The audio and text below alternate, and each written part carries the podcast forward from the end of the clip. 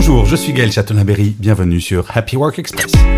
Selon une étude réalisée par le cabinet de conseil McKinsey, les salariés qui ont un fort sentiment de bien-être sont 20% plus productifs que les salariés qui se sentent malheureux ou insatisfaits au travail. Ce qui est formidable avec les stratégies et les politiques de bien-être au travail, c'est que tout le monde y a intérêt. Non, ce n'est pas de l'argent jeté par les fenêtres pour faire plaisir aux salariés. Cet argent va servir également à les rendre plus productifs. Oui, c'est parfois un peu cynique d'avoir ce raisonnement, mais très franchement, quand et le salarié et l'entreprise a intérêt à faire quelque chose, pourquoi s'en priver? Merci d'avoir écouté cette nouvelle version de Happy Work Express et à demain pour un nouveau chiffre.